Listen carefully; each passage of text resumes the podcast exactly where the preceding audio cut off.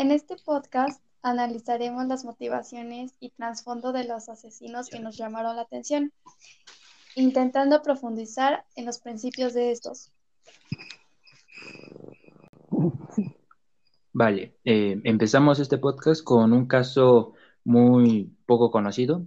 Este se da en Estados Unidos y eh, habla sobre la vida de una chava que tenía aproximadamente 22 años.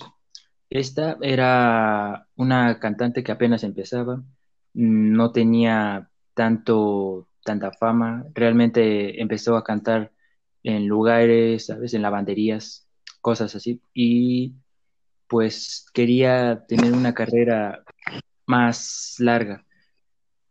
Eh, ella, tenía una amiga, eh, era su mejor amiga, y pues ella la apoyaba y todo.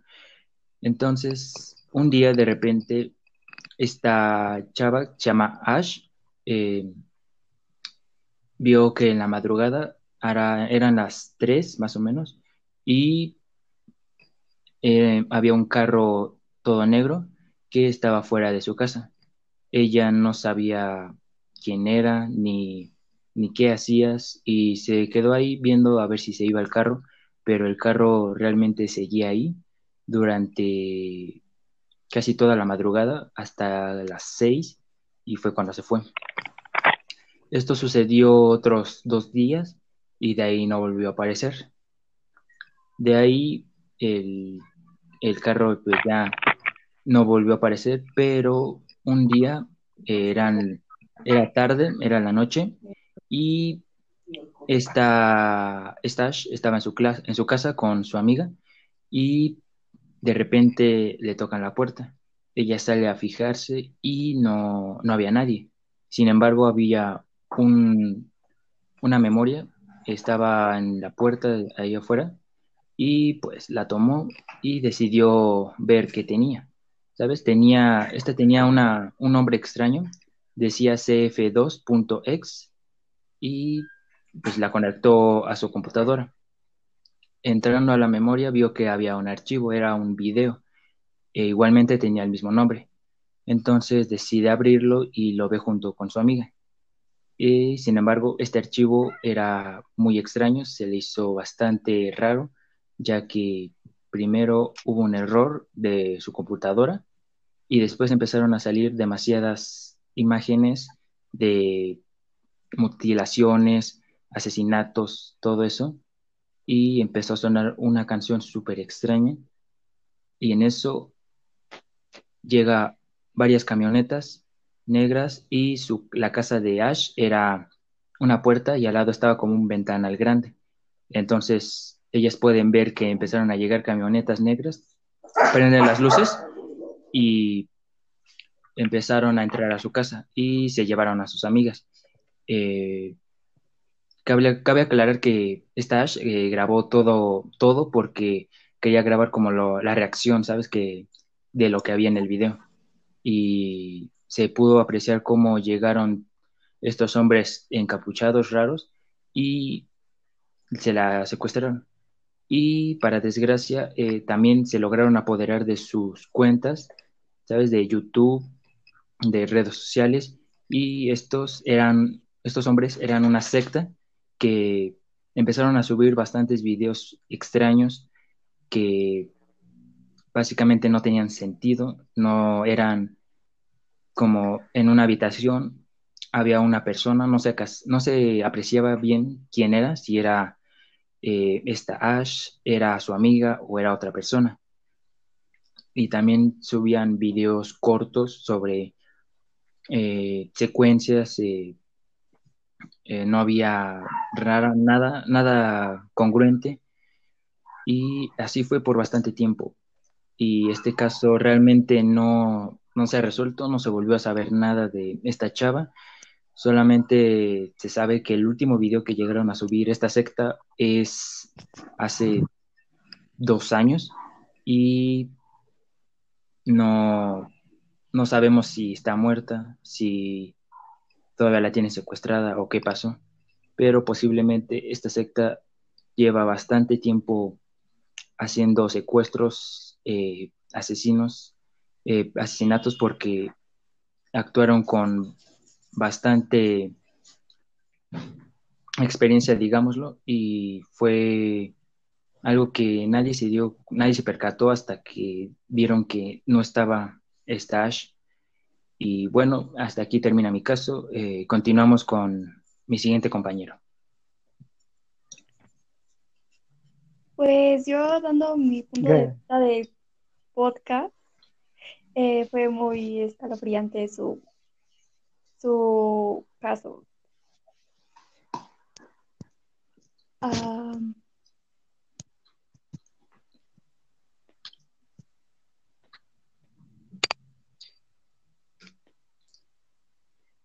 Yo creo que es una historia bastante como impactante. O sea, imagínate la desesperación que sintieron cuando empezaron a ver las camionetas.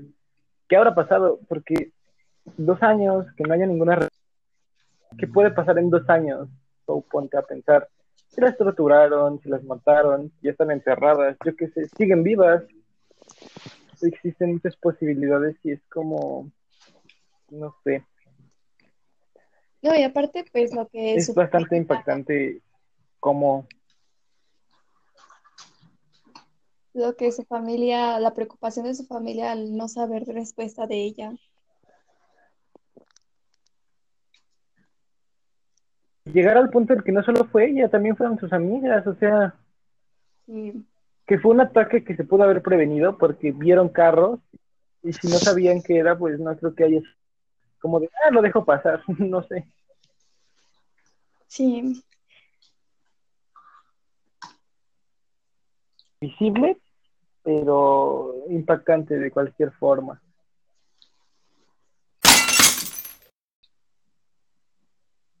San Luis, continuamos. Está bien, muchas gracias por darme la palabra y yo les voy a comentar, eh, pues no será un caso, pero voy a hablar sobre un asesino en específico, le llaman el asesino del porfiriato. Su nombre es Francisco Guerrero y su alias era El Chalequero. Se dice que entre 1880 y 88 eh, este hombre mató a 20 prostitutas. Era una clase de psicópata porque él le hablaba bien y actuaba de manera muy educada con las mujeres para ganar su confianza. Aunque en realidad era un ser pendenciero, vil, ególatra y manipulador. Las autoridades no pudieron pues comprobar su responsabilidad en, los asesinatos que provocó él, pero obviamente uno no bastó para que fuera condenado a su muerte. Sin embargo, el mismo presidente de ese entonces, Porfirio Díaz, revocó su sentencia y ordenó una pena de 20 años de prisión. Aunque por alguna extraña razón fue liberado por error en 1904 y al salir de la cárcel tuvo como última, última víctima a, Antonia, una mujer de edad avanzada, a quien violó, golpeó y degolló. O sea, su detención se atribuye a un reportero que investigó el caso y lo nombraron como el degollador del río Consulado, por el mismo caso de la anciana que fue asesinada en el mismo lugar. Era como un criminal nato que pues lo llamaron un degenerado inmortal violento. ¿Ustedes qué opinan, compañeros? Es muy extraño porque, sincero, para ser honesto, no concuerda con el perfil del asesino básico que va, mata y ya.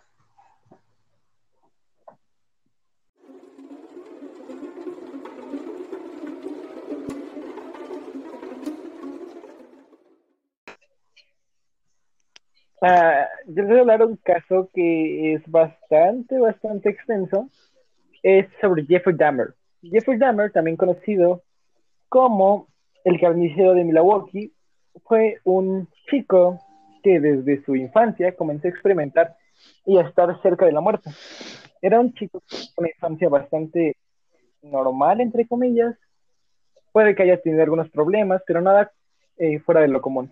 Desde los 10 años comenzó a coleccionar animales muertos que encontraba en la carretera, ya que él vivía en Milwaukee, un pueblo de Estados Unidos que es bastante concurrido en animales en las avenidas, carreteras.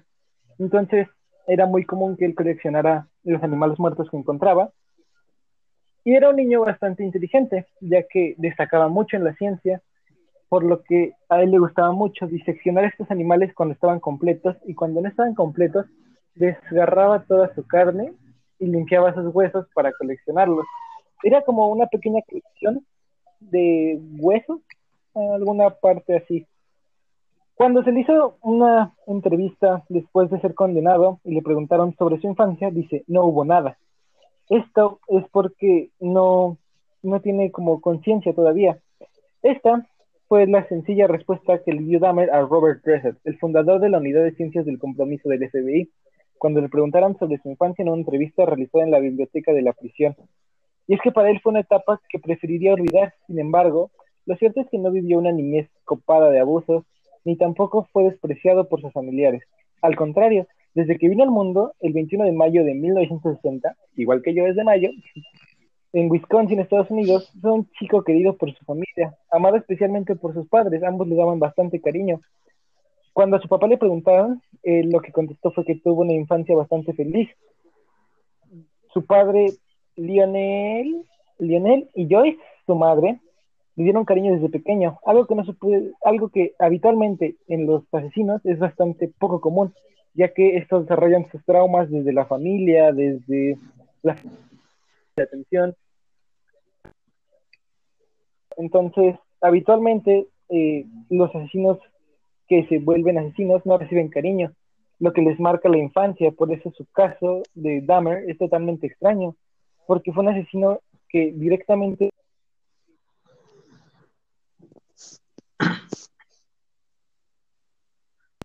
este odio irracional, no sé cómo explicar mal, pero bueno, fue una, se convirtió en un asesino hasta cuando estuvo cerca de la entrada de la adolescencia, más o menos por no, estoy seguro de qué edad, la adolescencia, eh, sin ningún problema familiar. Eh, el nacimiento del asesino en los años de la historia, Dahmer comenzó a coquetear con la muerte desde los 10 años, cuando comenzó a torturar animales pequeños que cazaba en un bosque que se encontraba cerca de su casa. Al parecer, adoraba reunir y limpiar sus huesos. Esto lo llevó a que con el paso de los años, las personas que se encontraban alrededor de él, en su círculo social, incluso en la escuela, lo llamaran raro, porque no creo que sea muy normal que tú llegues a la casa de tu amigo y veas en su cuarto huesos de animales atropellados. Y es entendible que lo llamaran raro, pero eh, no sé.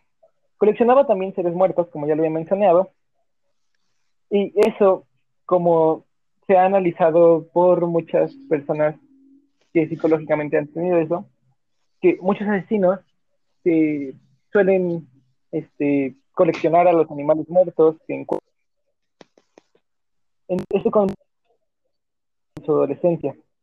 Cuando cumplió unos años más, se armaba una bolsa de basura y recorría las carreteras de campo en Ohio buscando cuerpos de animales. Cuando tenía una cantidad, los llevaba al patio de su casa y los empezaba. Era, o sea, yo creo que el olor que había de tener su casa, su patio, las partes que cortaba, no sé, me imagino un olor bastante horrible porque los animales de bosque no es que digamos que sean muy limpios. De alguna u otra forma encontramos como un animal muerto, aunque lleve muy poco tiempo, los animales huelen horrible. Pero bueno, él se dedicaba a guardarlos en bolsas de basura, los llevaba a su casa y los diseccionaba. Bastante rasgos de asesino. Pero bueno, para continuar, cuando fue creciendo, fue cuando vivió uno de los episodios más famosos de su vida, en el que presuntamente de un perro para quitarle la carne y reconstruir su esqueleto. Eh, este suceso fue el que narró en una entrevista que mantuvo con Ressler. Pues uno fue un perro grande que encontré en la carretera. Iba a separar la carne, blanquear los huesos y reconstruirlo y venderlo, pero no llegué a hacerlo. No sé cómo empecé a meterme en esto. Es una afición un poco rara. Encontré al perro y lo rajé para ver cómo era por dentro. Después se me ocurrió que sería divertido clavar la cabeza en una estaca y dejarla en el bosque. Llevé a uno de mis amigos y le dije que me lo había encontrado entre los árboles. También le tomé una fotografía. Literalmente esto fue lo que dijo Dahmer cuando le preguntaron eso. Muy, muy turbio, pero una historia que bastante impresionante. Su primer asesinato fue cuando tenía 18 años de vida. O sea, a sus 18 años cometió su primer asesinato. Ay, el terrible acto lo perpetró varias semanas después de su graduación. El triste suceso estaba solo en casa porque, como señala Campos a este diario, sus padres le habían abandonado. Por ello, decidió salir a beber en su coche.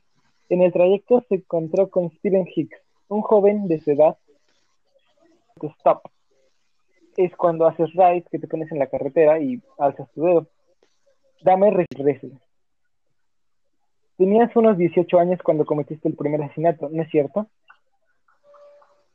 Dame decía, antes llevaba un par de años teniendo la fantasía de encontrar un hombre guapo, haciendo dedo, gozar sexualmente de él Ocurrió por casualidad, una semana que no había nadie en mi casa. Mi madre estaba fuera con David en un motel a unos 8 kilómetros. Yo tenía el coche, eran más de las 5 de la mañana y regresaba a casa después de haber bebido. No buscaba a nadie, pero a un kilómetro de casa lo vi. Hacía dedo, no llevaba camisa y era guapo. Me sentí atraído por él. Pasé por delante de él, frené y pensé, ¿qué hago? ¿Lo hago subir o no? Le pregunté si quería fumar un porro Fui a mi habitación y bebimos unas cervezas. En el rato que pasamos juntos vi que no era gay. No sabía cómo retenerlo más. Así que agarrando la barra de pesas que usaba para entrenar, golpeándole en la cabeza luego de que lo estrangulé con la misma barra. Estaba muy asustado por lo que había hecho. Anduve un rato de un lado para el otro por la casa. Al final me masturbé. Más tarde bajé el cadáver al sótano. Dormir. Vuelvo a subir a la casa. Al día siguiente tengo que pensar una manera de deshacerme de las pruebas. Compro un cuchillo de casa, por la noche vuelvo a bajar, le abro el vientre y me masturbo otra vez. ¿Te excitó solo el físico? Los órganos internos. Los órganos internos, la acción de destriparlo, sí. Luego le corté un brazo, todo el cuerpo en pedazos. Me tocaba dos en una bolsa y después todo en tres bolsas grandes de plástico para la basura. Pongo las bolsas en la parte trasera del coche y me voy a tirar los restos a un barranco, a 15 kilómetros. Son las 3 de la madrugada. Voy por una carretera secundaria desierta. Y a mitad de camino me para la policía, por ir demasiado a la izquierda. El agente me pide refuerzo. Son dos. Me hacen la prueba de alcoholemia, la paso. Iluminan el asiento trasero con la linterna y ven las bolsas de basura. Y me preguntan qué es. Les digo que es basura, porque cerca de mi casa no hay ningún vertedero. Me creen debido al olor. Me ponen una multa por circular demasiado a la izquierda y vuelvo a casa. Las bolsas las volví a dejar en el sótano. Agarré la cabeza. La lavé, la puse en el suelo del cuarto de baño, me masturbé. Luego volví a meter la cabeza con el resto de las bolsas abajo. A la mañana siguiente metí las bolsas en una tubería de desagüe enterrada, que medía unos tres metros. Aplasté la entrada de la tubería hasta cerrarla y las dejé unos años, unos dos años y medio dentro después de meterme en las tuberías, volvió a su vida. Pero esto no solo le aumentó las, la sed de asesinato, esto le dio muchas ideas donde comenzó a experimentar con los cuerpos que mataba. Comenzó a cometer canibalismo, necrofilia, eh, sadomasoquismo, extremismo, los desmembraba. Era un chico que tenía bastantes problemas psicológicos y bastantes fetiches muy raros, porque a pesar de ser una persona homosexual, como ya se pudieron dar cuenta después de la historia de su asesinato, eh, tenía preferencias muy, muy extrañas, ya que buscaba en bares hombres que se vieran solteros, que le llamaran la atención y que, bueno, buscaba como características muy específicas. A pesar de no ser la primera vez que estuvo cerca de que lo atrapara la policía, después de algunos años de la, del incidente que tuvo con su primer asesinato, em, una de sus víctimas de su casa, eh, esta fue directamente a denunciarlo, fue con la policía a contar todo lo que había visto. al no tener pruebas concretas, Después de esto, Jeffrey Dahmer, por el coraje, comenzó a perseguir a la misma víctima, la cual volvió a escapar y se les, les pareció raro que volviera a denunciar lo mismo, así que fueron a hacer un cateo a la casa de Jeffrey, en el cual encontraron una escena horrible donde tenía cabezas en el refrigerador, tenía un congelador lleno de órganos, tenía partes desmembradas clavadas en estacas, tenía miles de fotos de todas las que había cometido y todo lo que les había hecho, los desmembramientos, la necrofilia. Todo esto llevó a un juicio en el que Jeffrey Dahmer confesó todo lo que hizo. sinceramente yo no creo que hubiera tenido una buena defensa, aunque fuera el mejor el mejor abogado, no creo que haya habido una defensa suficiente para todo lo que vieron en su casa. Entonces, esto llevó a que lo condenaran a cinco cadenas perpetuas o 900 años de cárcel, que es lo mismo. Entonces, después de todo esto, después de todo lo que sobrevivió, todo lo que vivió, los problemas con el alcoholismo, el abandono de sus padres, su familia separada, en la prisión, de la misma manera que mató a su primera víctima, golpeado por una barra de hacer pesas. Órale. fue todo. Qué interesante. fue muy largo, pero interesante. Vaya, es un Y es caso más largo, bastante extenso. Sí, demasiado. Incluso hay, hay una película sobre este asesino que se llama Mi amigo Dahmer. No relata a ciencia cierta todo lo que pasa, pero es una película bastante interesante que yo la vi y de ahí fue cuando me llamó la atención este asesino. Wow.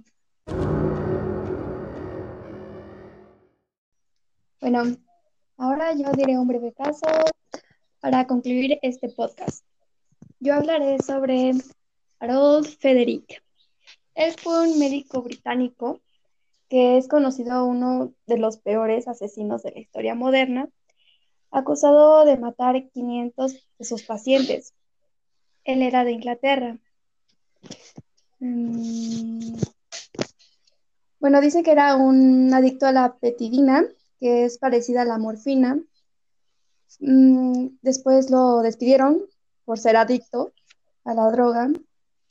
Em, un psicólogo forense que se llama Richard entrevistó a él para mm, comprender el asesinato.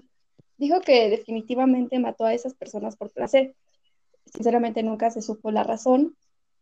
Em, la única explicación que fue mm, válida, mm, él nada más disfrutaba el proceso de la muerte, disfrutaba el sentimiento de controlar la vida y la muerte. O sea, solamente era eso, porque literalmente los, sus padres no tenían ningún problema.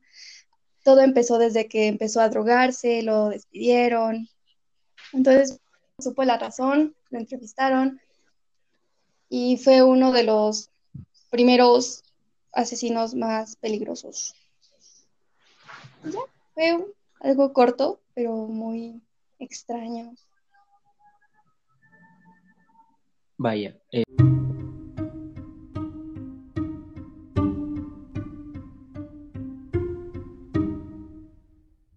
eh, bueno, hasta aquí terminaría este podcast. Eh, fueron casos bastante extraños, otros muy fuertes para algunas personas. Eh, y vaya, es algo que desgraciadamente eh, sucede en el mundo, que hay bastantes asesinos, eh, bastantes sectas, como el primer caso.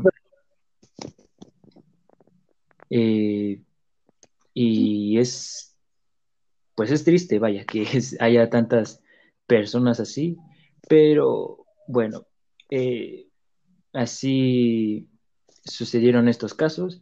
Eh, me espero que les haya gustado este podcast y que les haya sido de interesante eh, los, los, el tema que se tocó y pues ya si cada quien quisiera investigar alguno de estos casos, ya será su decisión. Y bueno, hasta aquí terminamos. Eh, gracias y sería todo.